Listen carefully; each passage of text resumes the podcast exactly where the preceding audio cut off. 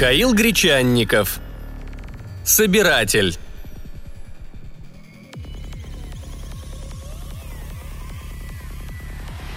Голова закружилась от перегрузки, когда корабль снизился перед посадкой. Эдриан закрыл глаза и сделал несколько глубоких вдохов, чтобы побороть подступившую тошноту. «Извините, профессор», — сказал ему сидевший рядом пассажир. «Мигель забыл, что на борту есть новые пассажиры. Мы-то давно привыкли». «Ничего», — улыбнулся Эдриан. «Просто я не люблю летать». «Не волнуйтесь, мы скоро прибудем».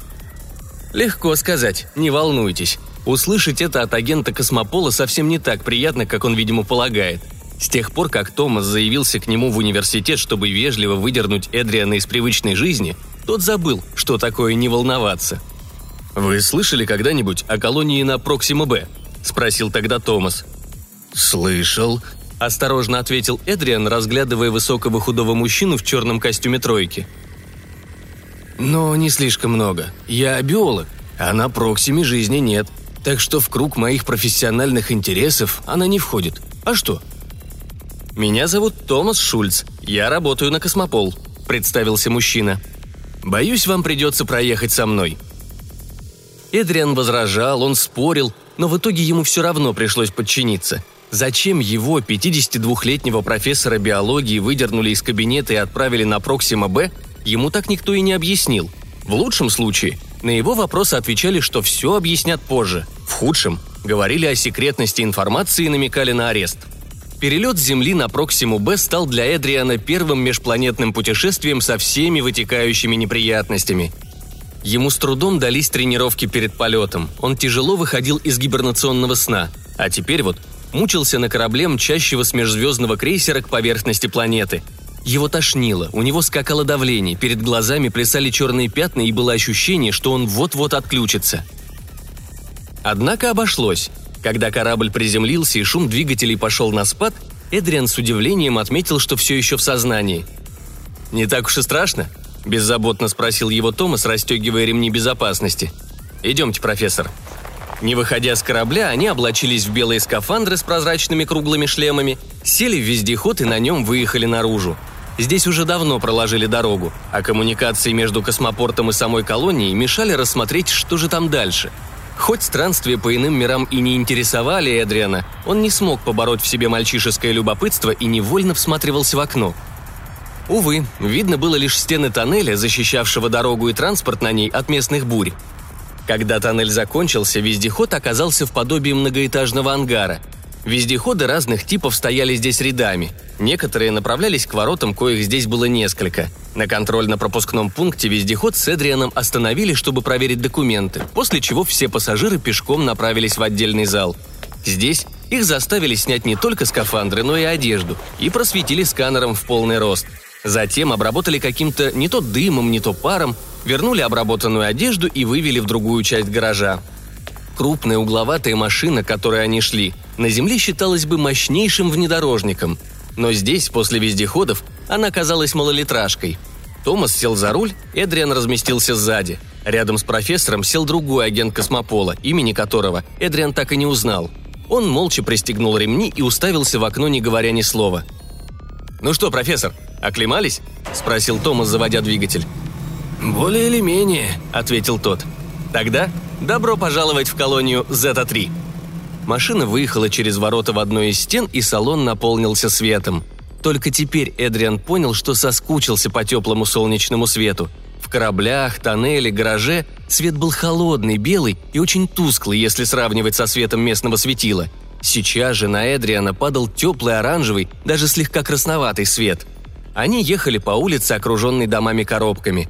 Видно было, что эти трехэтажные здания собирались из отдельных прямоугольных жилых блоков, скрепленных вместе с помощью металлических конструкций.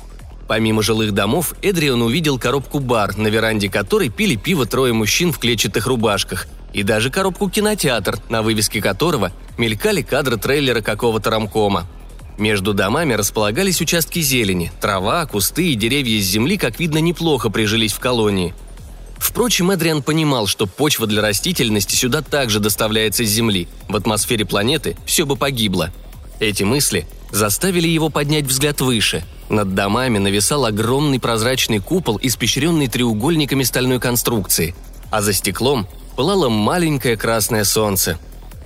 «Это Проксима Центавра», — сказал Томас. «Ближайший сосед нашего Солнца. В целом красиво, но на мой вкус оно слишком уж красное». «Вы часто бывали здесь?» — спросил Эдриан.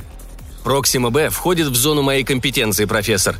Я должен здесь бывать. Хотя, признаюсь, изо всех сил стараюсь этого избегать». «Куда мы сейчас едем?» «В административный центр колонии. Вон он, до него рукой подать». «И что же мы будем там делать?» «Терпение, профессор. Скоро все узнаете», Машина остановилась перед высоким зданием, также собранным из блоков, но украшенным гербом Индийской Федерации и с вывешенными на стенах флагами. Шагнув на аккуратную мостовую, Эдриан почувствовал тяжесть. Его предупреждали об этом, он тренировался из-за этого, но ощущения от того не стали менее неприятными. Стараясь не обращать на это внимания, он направился за Томасом, уже подходившим к зданию.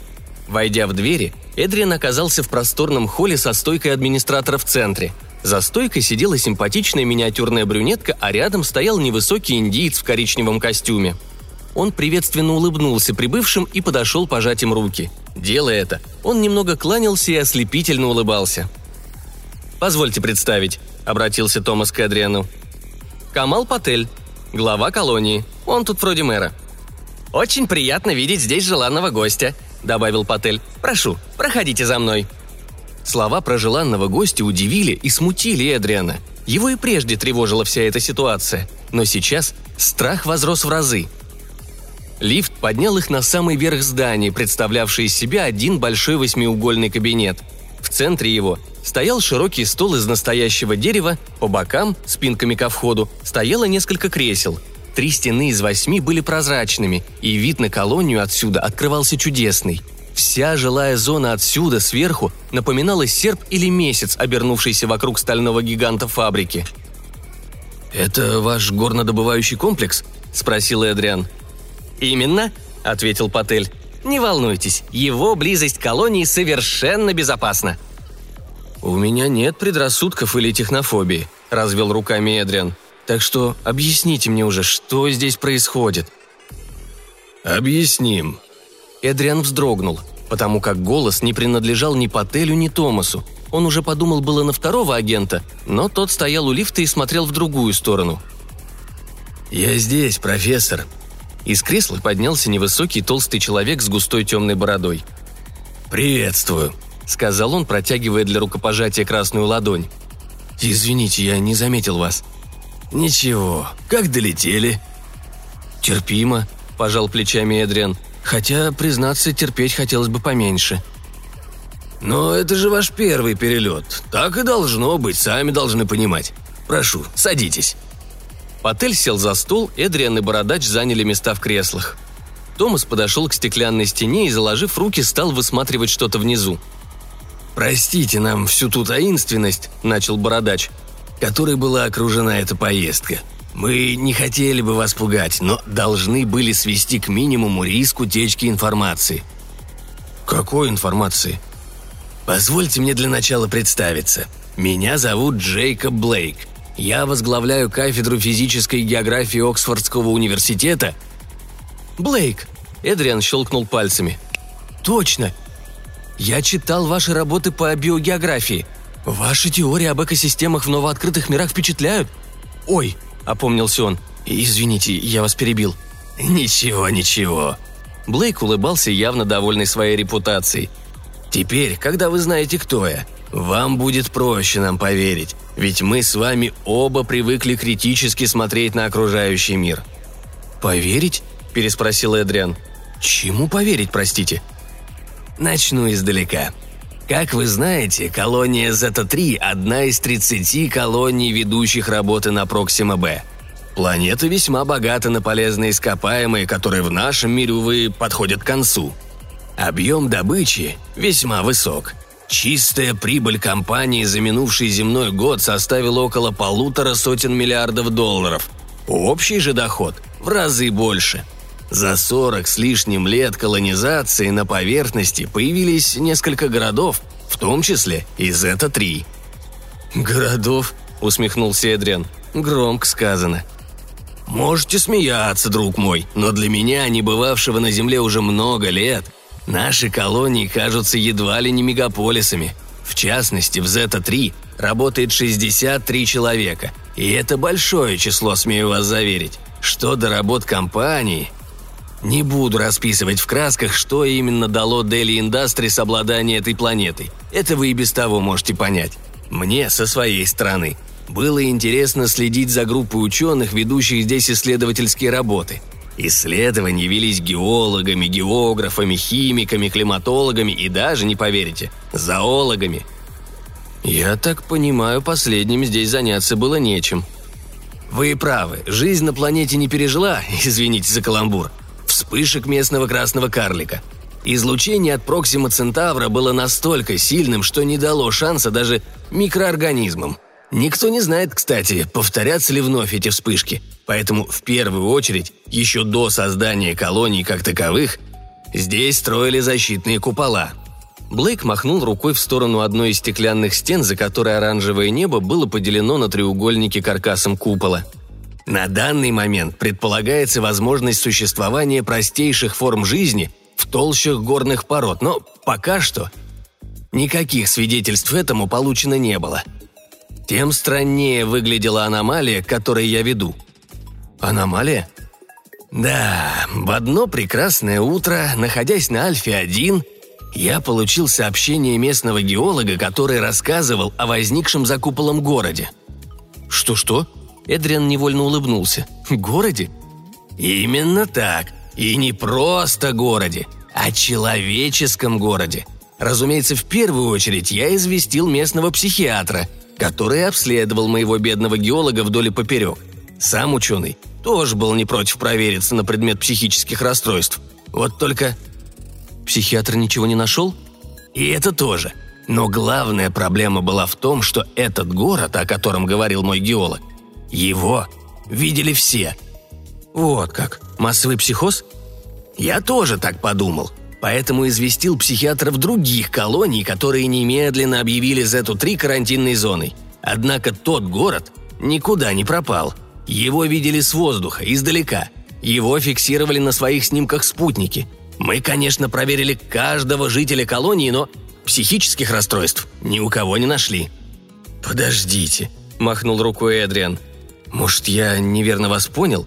Когда вы говорите о городе, что именно вы имеете в виду? Это какое-то скальное образование, напоминающее город?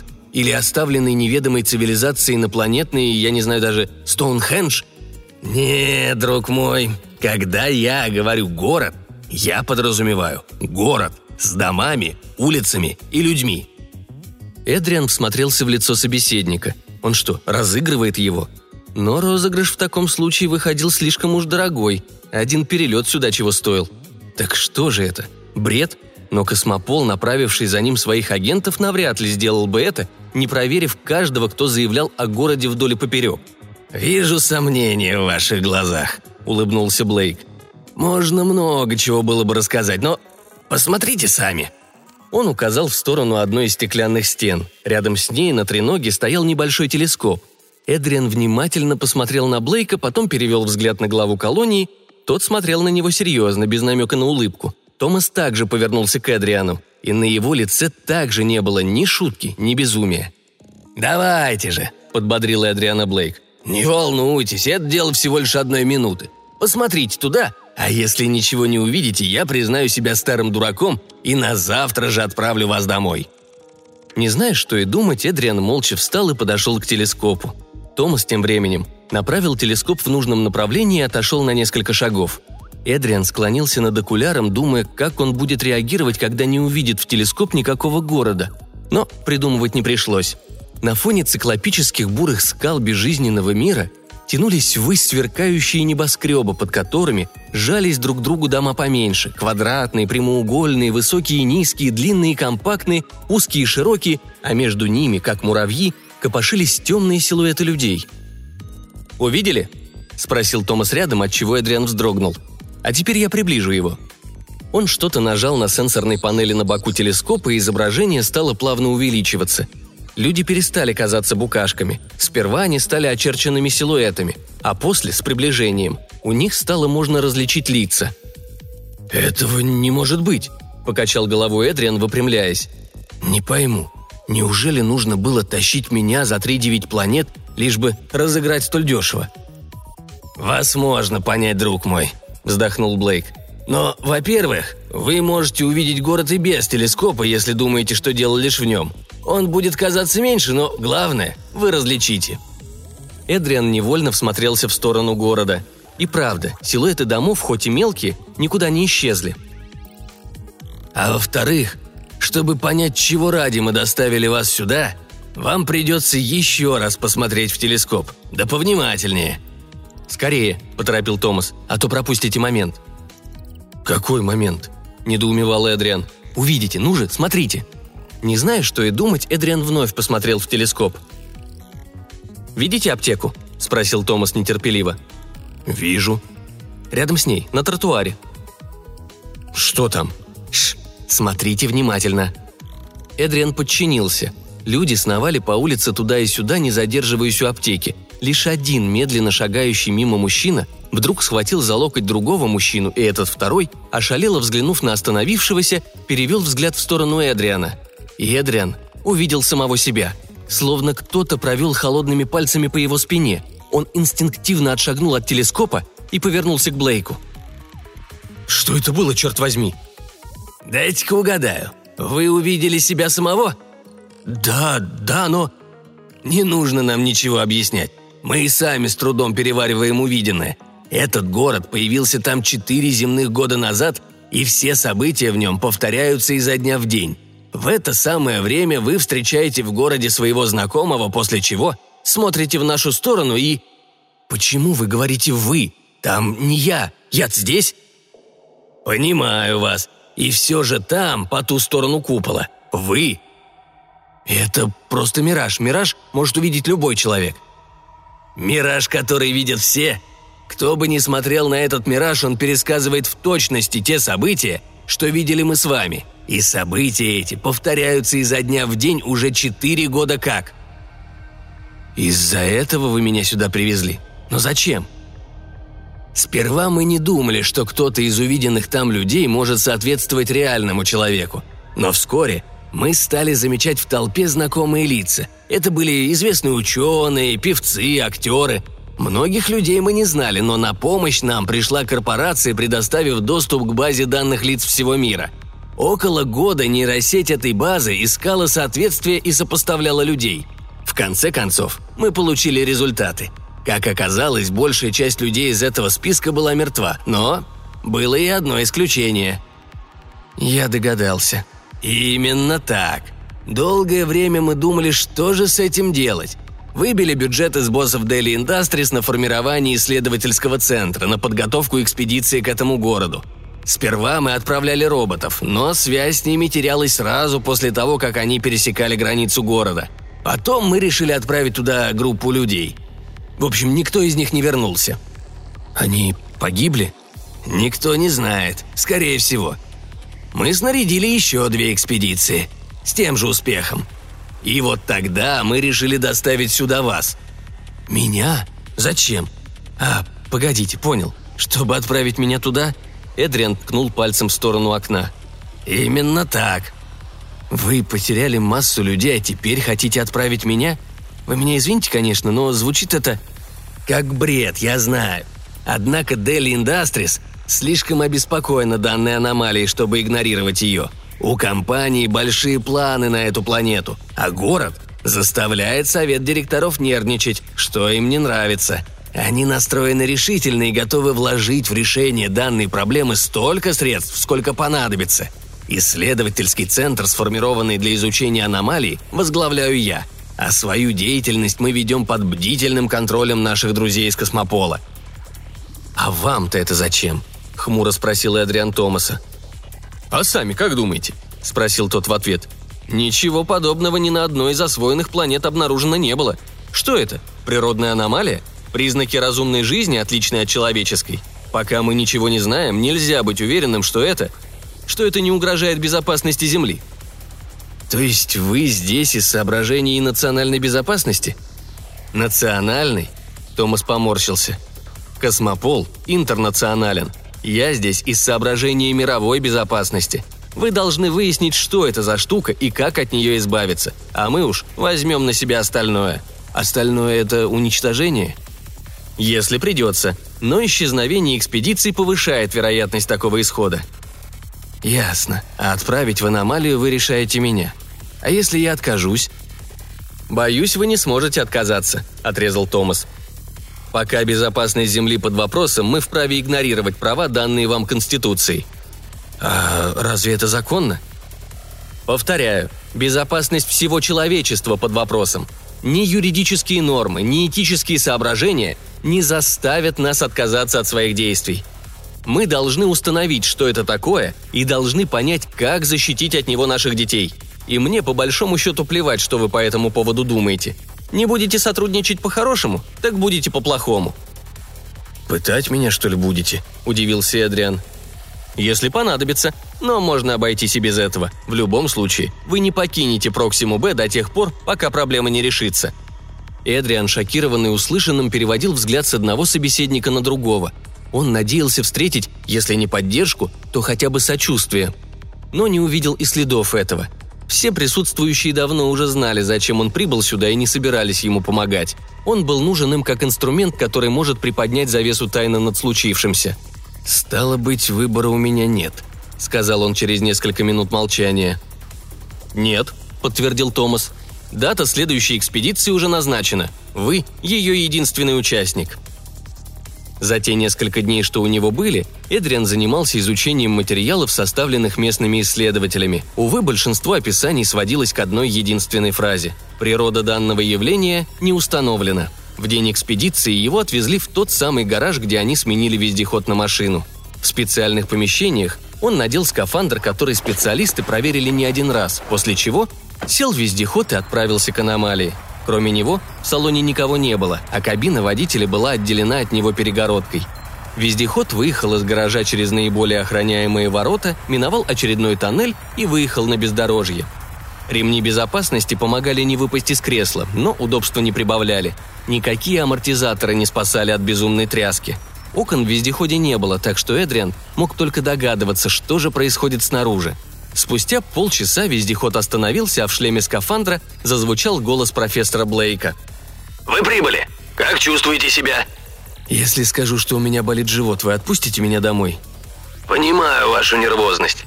Это навряд ли. Я наблюдаю город уже несколько лет, друг мой. Мне знакомо это волнение». «Волнение? Это не волнение, это страх. К тому же сами-то вы здесь не были. И ради всего святого перестаньте называть меня своим другом. Друзей не отправляют на верную смерть». «Как скажете. Можете назвать меня наивным, но я верю, что с вами ничего не случится. Итак, оставим в стороне патетику.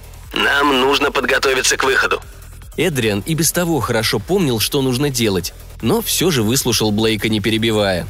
Прикрепил трос от катушки вездехода, взял в руки портативную станцию с кабелем и открыл люк. Бури на поверхности, к счастью, не было. Для экспедиции был выбран относительно спокойный день, но ветер все равно был сильным. Эдриан вышел из вездехода и тут же увидел город, его дома, улицы. До крайней улицы было метров 200-300, их нужно было преодолеть пешком. Вездеход и так приблизился к городу максимально близко. По шлему скафандра застучали песчинки, их частая дробь вскоре слилась в непрерывный поток шуршащего ветра – Эдриан шагал вперед, думая об одном. Хоть бы инфаркт не хватил его по дороге, как когда-то случилось с его покойным отцом. Тот, конечно, аномалий не исследовал, да и вовсе мужиком был довольно простым, не имевшим даже приличного образования. Первые три инфаркта он пережил, но на четвертый раз отдал Богу душу. И сейчас, по мнению Эдриана, с ним могло случиться то же самое. Умирать он не хотел. Шанс успешного исхода подобной экспедиции, как он понимал, был крайне мал – тем не менее, шагая вперед, он не мог побороть в себе все усиливавшееся любопытство.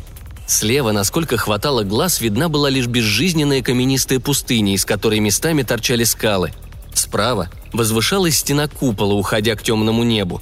А впереди, как ни в чем не бывало, стояли жилые дома. В окнах горел свет, по улицам ездили машины, фонари мигали. Это было каким-то сюрреализмом, а подобное направление искусства Эдриана никогда не интересовало. «Галлюцинация», — твердил он себе, не прекращая шагать. «Это просто галлюцинация». Но город был слишком уж реален. Вот уже видно было кошку, забравшуюся на дерево, и собаку, лаявшую внизу. Вот пробежала девушка в спортивной форме и розовых наушниках. Вот у остановки затормозил автобус, а чернокожий водитель лег грудью на большой руль, следя в зеркала за входящими пассажирами. «Что вы сказали?» – раздался в ушах у профессора голос Блейка. «Ничего, это я так», – попытался отмахнуться тот. «Но вы говорили о галлюцинациях». «Нет, то есть да, но ничего нового не произошло. Я просто удивляюсь, насколько реалистично то, что я вижу. Что бы ни было источником этого миража, оно явно обладает сильным психотропным воздействием. «Вероятно, так и есть. Мы видим, как вы приближаетесь к городу. Не забудьте проверить свое снаряжение, прежде чем пересекать предполагаемую границу города». Эдриан и сам не заметил, когда шел до асфальтированной дороги. Проверив, на месте ли канат, прицепленный к его костюму, и не выронил ли он радиостанцию, он набрал в грудь воздуха и шагнул вперед – Внезапно идти стало проще. Он словно выплыл из тяжелой воды, его движения стали плавнее и легче. Эдриан посмотрел на свои руки и не увидел скафандра. Нет, одет он был в джинсы и темный пиджак поверх футболки. На ногах были кожаные ботинки, а через плечо был перекинут ремень сумки. «Это все галлюцинация», — повторил Эдриан и уже приготовился было услышать новый вопрос от Блейка, но его не последовало — на всякий случай он коснулся рукой лица. Никакого шлема ладонь не почувствовала. «Я наверняка галлюцинирую», — заговорил Адриан вслух. «Мне кажется, что я больше не в скафандре, а в обычной одежде. Если вы что-то говорите мне, то знаете, что я вас не слышу. Никогда бы не подумал, что буду так сильно галлюцинировать на старости лет. Однако, раз уж это случилось, буду стараться давать отчеты вслух. Надеюсь, связь не пропала. А если и так, есть еще станция Тут он понял, что и станции связи при нем нет, а его левая рука разжата. Он сжал ее в кулак, но не почувствовал, что держит что-то. Это было естественно, скафандра же он не чувствовал. «Наверное, он выронил где-то станцию», — подумал Эдриан. Присел на корточки и стал шарить вокруг руками. Однако ничего, кроме холодного асфальта, он нащупать не смог. «Я потерял станцию», — констатировал он. «Увы, эта часть плана пошла прахом. Впрочем, я все еще здесь. Сейчас я отправляюсь на север. Пожелайте мне удачи». «Желают они, как же», — горько подумал Эдриан, прежде чем зашагать вперед. Места были как будто знакомы, но он никак не мог вспомнить, где находится. Почти наверняка весь этот город есть не что иное, как проекция его личного опыта, но ничего подобного он в последние лет двадцать не видел. Пройдя вдоль улицы под желтыми фонарями сотню метров, он вышел на оживленный перекресток, где его тут же толкнули плечом, попутно выругавшись в его адрес. «Какие вы все настоящие!» задумчиво проговорил Эдриан, провожая взглядом женщину, ведущую за руку мальчика лет пяти-шести. «Еще один наркоман», — сказал кто-то рядом. Эдриан обернулся и встретился с недружелюбным взглядом толстой женщины, тут же поспешившей прочь. Вокруг сновали десятки людей – белые, азиаты, чернокожие. Толпа говорила в основном на английском, но среди общего гудения различались и грубый немецкий говор, и плавная славянская речь, и отрывистые восклицания на китайском – Эдриан заслушался, не в силах противостоять соблазну поверить в реальность происходящего. Город еще пах дождем, но на этой улице появились также запахи готовящихся неподалеку хот-догов, сладковатая вонь мусора из опрокинутого в подворотне бака, запахи табачного дыма и выхлопных газов. Гудение машин порой перекрывало гомон толпы – за головами людей Эдриан увидел канареечные такси, белый фургон, красный кадиллак, огромный синий грузовик, черный лимузин и еще много-много других машин. Звуки, запахи и то, что Эдриан видел, смешались в нем в ощущении нереальности происходящего. А потом его вырвало. Толпа расступилась, но никто не остановился. На него лишь бросили несколько неприязненных взглядов, но никто не подошел, чтобы спросить, в чем дело. «Действительно, прям как в Нью-Йорке», пробормотал Эдриан, утирая рот, и тут его пронзило воспоминание. «Точно! Это же Нью-Йорк!» Нью-Йорк его молодости. Шумный, вонючий, мультикультурный и многонациональный. Пестрый и такой безграничный в его восхищенных тогда глазах. Открыв рот от удивления, Эдриан пошел вперед, расталкивая людей и вертя головой по сторонам. Все здесь было так реально, но профессор все же напоминал себе о том, что это все иллюзия, не более того – напоминал до тех пор, пока кто-то не схватил его за рукав. Эдриан рефлекторно повернулся, взглянул на прохожего и остолбенел. Но еще до того, как он понял, что перед ним стоит его старый знакомый, он вспомнил, что видел эту сцену из кабинета главы колонии, через телескоп. Не осознавая, что делает, он повернулся, выискивая глазами купол, и не нашел. Мысль о том, что он снова мог бы встретиться взглядом с самим собой, его до чертиков напугала. Овладев собой, он вновь посмотрел на остановившего его человека. «Здравствуй, Эдриан», — сказал тот, улыбаясь. «Ты еще не забыл своего друга?» Тот осмотрел крепко сбитого мужчину с белоснежной улыбкой и чертовски правильными чертами лица. Он был настолько красив, что женщины когда-то влюблялись в него без ума, хотя многие и считали его смазливым. «Привет, Говард», — улыбнулся профессор в ответ. «Я хорошо помню и тебя, и то, что ты умер». «В физическом смысле? Да, умер. Но я все еще здесь, как видишь». «А где это здесь?» «В городе. Оглянись вокруг. Ты что, не видишь этого прекрасного города?»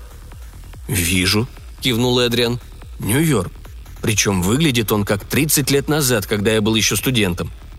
«Забавно. А для меня это Сакраменто, город моего детства.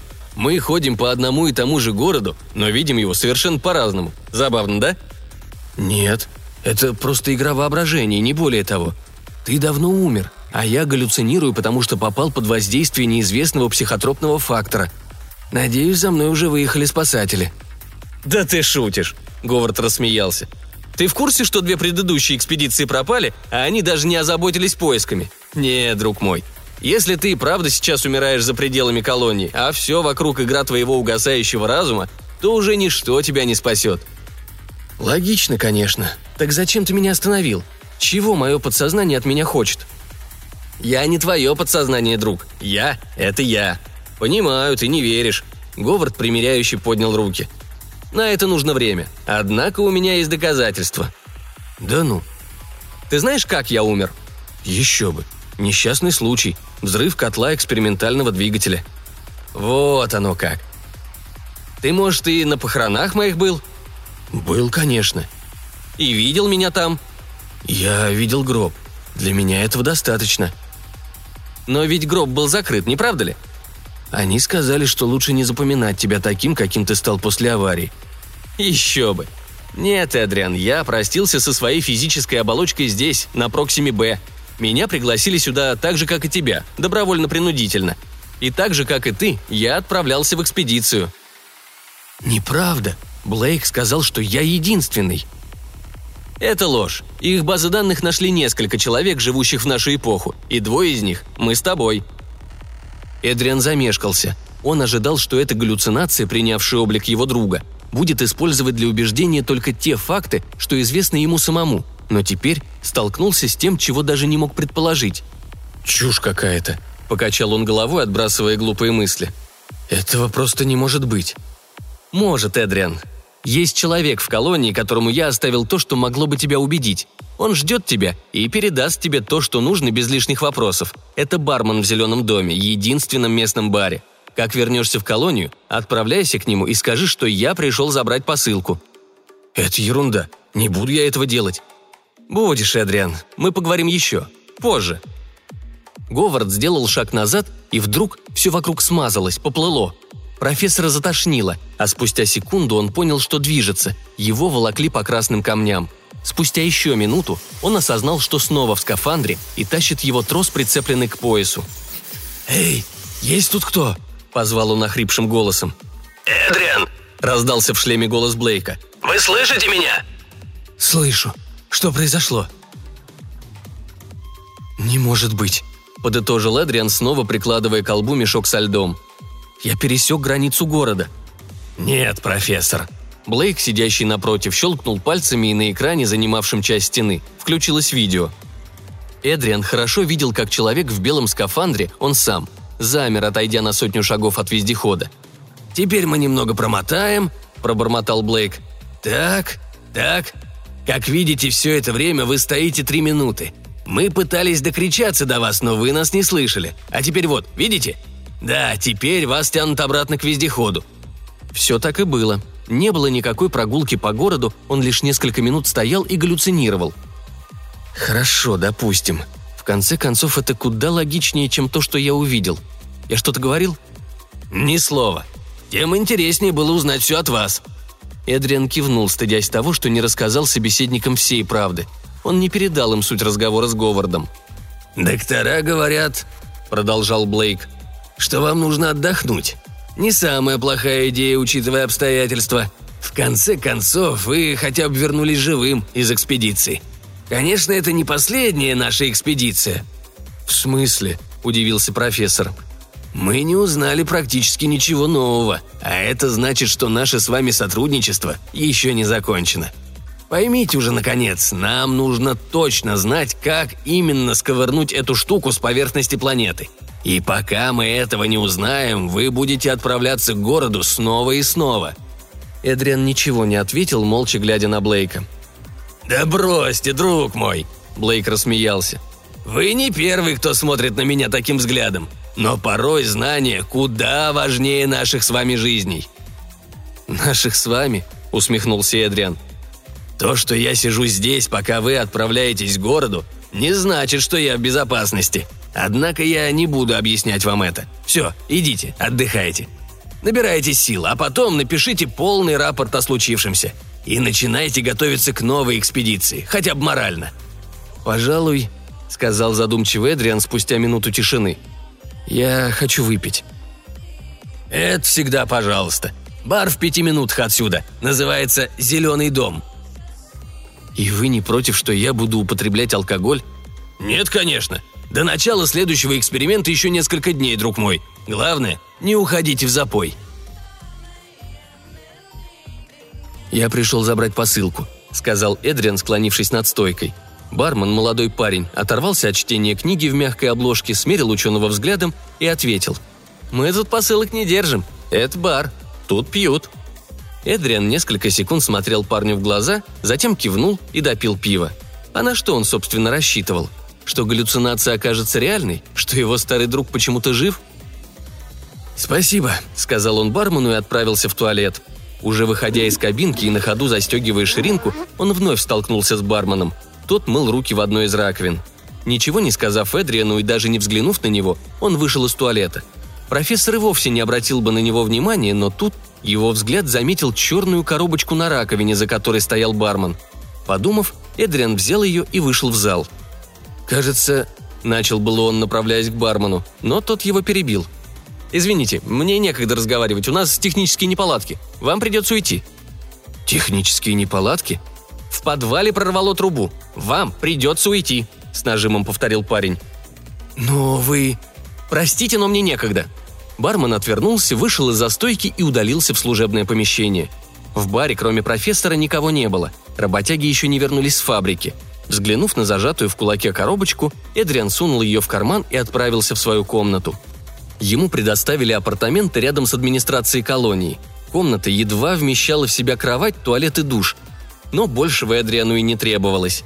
Закрыв за собой дверь, он достал коробочку, уверенный в том, что это и есть та самая посылка, и открыл ее. В ней лежала только одна вещь – желтовато-мутный кристалл размером с фалангу пальца руки. Кристалл никак не походил на драгоценность, не был огранен и в целом выглядел грубо – Однако стоило Эдриану прикоснуться к нему, взять его в руку, как рядом он услышал знакомый голос. «Наконец-то!» Эдриан подскочил, обернувшись. На кровати сидел его мертвый друг Говард, закинув ногу на ногу и сцепив на колени ладони замком и ослепительно улыбался. «Я галлюцинирую вне города», – пробормотал Эдриан. «Видимо, моя психика необратимо повреждена». «Нет, глупый, напротив, ты в кои-то веки видишь больше...» «Короче», – перебил его Эдриан, что происходит? Кристалл помогает тебе поддерживать ментальную связь с тем, что вы называете городом, серьезно сказал Говард. К сожалению, купол колонии служит защитой от целого ряда излучений, одно из которых помогает нам устанавливать связь. Кристалл же является своего рода приемником. Что такое город? Я и есть город. Так ты не Говард, с облегчением вздохнул Эдриан. Говард, кивнул тот. И он тоже, и многие другие, собранные воедино. Сейчас я общаюсь с тобой с помощью твоего друга, но могу также сделать это и с помощью кого-то другого». Говард потускнел, а через секунду превратился в кого-то другого. «Фрэнсис Крик?» – удивился Эдриан. «Впрочем, чему я удивляюсь? Ты же берешь образы из моей головы?» «Вовсе нет». – ответил Крик совершенно иным, нежели Говард голосом. «Видите ли, юноша, я не то же самое, что ваш однокашник. Я действительно Фрэнсис Крик. Однако выбор меня в качестве эмиссара обусловлен тем, что я биолог», – завершил за него Эдриан. «Именно». «Дай-ка угадаю. Множество личностей, соединенных в единую надличность». «Совершенно верно.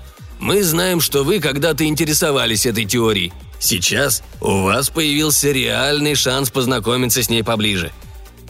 Теория есть теория. Кажется, в Китае пытались реализовать это на практике, но вышло плачевно. Все испытуемые умерли, а их личности разрушились при переносе на жесткий диск. «Это потому, что личности не существует», – кивнул Крик. «Впрочем, виновата еще и небрежность исполнения эксперимента, но главная проблема – невозможность переноса личности. Ее не существует. Есть лишь набор знаний, который растворяется в общем потоке информации без волевого усилия. Воля теряется с переносом на технику, а постороннего волевого вмешательства современные технологии осуществить не могут. «Мы научились летать к звездам», – начал было Адриан. «Но остались беспомощны в ряде других вопросов. Здесь же, здесь, в городе, мы можем существовать как личности именно благодаря чужой воле». «Чья же это воля?» Это невозможно объяснить. Всем непосвященным мы описываем его как собирателя. «Инопланетянин, что ли?» – усмехнулся Эдриан. «Да, высшая форма жизни, точнее, ее низший представитель. Он ждет в толще этой планеты уже несколько сотен тысяч лет, сканируя ближайшие системы на предмет сильных разумов. Зачем? Чтобы отбирать лучших из них, забирать их к себе, а потом Крик улыбнулся и показал жестом взлетающий самолет. «Унести нас отсюда!» «Куда унести?» «В его мир. Туда, куда собиратели уносят все, что нашли. Наш хозяин прибыл сюда незадолго до появления человечества, но вскоре планирует отбыть назад. Видите ли, находиться здесь можно лишь до определенной ступени развития наблюдаемой расы. Теперь, когда люди вплотную подступили к его физическому телу, ему нужно возвращаться – Значит, некто собирает людей? Лучших из лучших. Блистательные умы человечества. Тогда их должно быть очень много. Их много. Не миллионы, конечно, но сотни тысяч. А я, стало быть, один из них. Именно. Нас подкупили ваш вклад в развитие доказательной базы теории эволюции, ваши теории касательно парадокса Пета и ваши работы касательно Хоуминга. Но это все не так значительно, как работа других ученых – Важен не результат, а то, как к нему пришли. Вы решали свои задачи, используя минимум информации, в то время как многие из великих открытий делались или случайно, или же являлись доведением до ума чужих наработок. Если брать одно лишь умение использовать абстрактное мышление, то у вас, профессор, оно на высоте. А профессор Блейк? Шел по головам. Своим высоким положением он обязан разве что своей беспринципности, да и чистому везению – Эдриан сел, у него кружилась голова от избытка информации. «Все очень просто, Эдриан», – раздался рядом голос Говарда. «Мы позвали тебя, потому что ты нам нужен. Если ты согласишься, то станешь частью нас и отправишься к звездам. Если откажешься и вернешься домой, доживешь свои худшие годы на Земле, терзаемый чувством упущенной возможности. Тебе ведь не к кому возвращаться, Эдриан. Твоя жена и дочь умерли, друзей у тебя не осталось, твои лучшие годы как исследователя позади. Здесь, с нами, ты сможешь не только сохранить, но и приумножить свои способности, не говоря уже о том, что тебе доведется заглянуть туда, куда человечество в целом никогда не попадет. Именно так, никогда, ведь человечеству осталось ничтожно мало, и без нас ты просто будешь одним человеком, растворившимся без следа после своей смерти». Эдриан поднял глаза и посмотрел на Говарда, вновь сменившего крика. Он просто молчал и смотрел. «Будем честны, тебе не вернуться домой все равно тебя будут использовать для исследований города раз за разом. Будешь отказываться, тебя запрут, будут шантажировать, а после и пытать.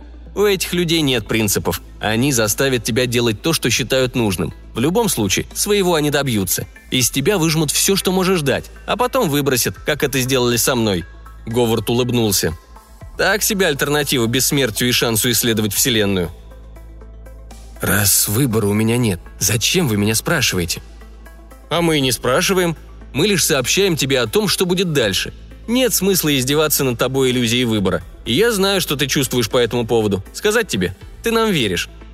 Эдриан понимал, что все происходящее – сплошной бред, фантасмагория, но в то же время его собеседник, кем бы он ни был, был прав. Он верил.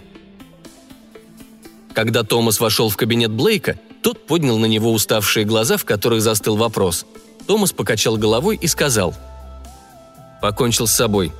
Блейк выругался. «Так быстро! Раньше, чем Уильямс! Твой промах, между прочим! Кто должен был за ним следить? Или опыт с Говардом Уильямсом тебя ничему не научил? Ладно, иди, ищи следующего». Томас вышел, а Блейк устремил взгляд за окно, где купол отделял колонию от города. «Рано или поздно я тебя разгадаю», — сказал он. «Рано или поздно».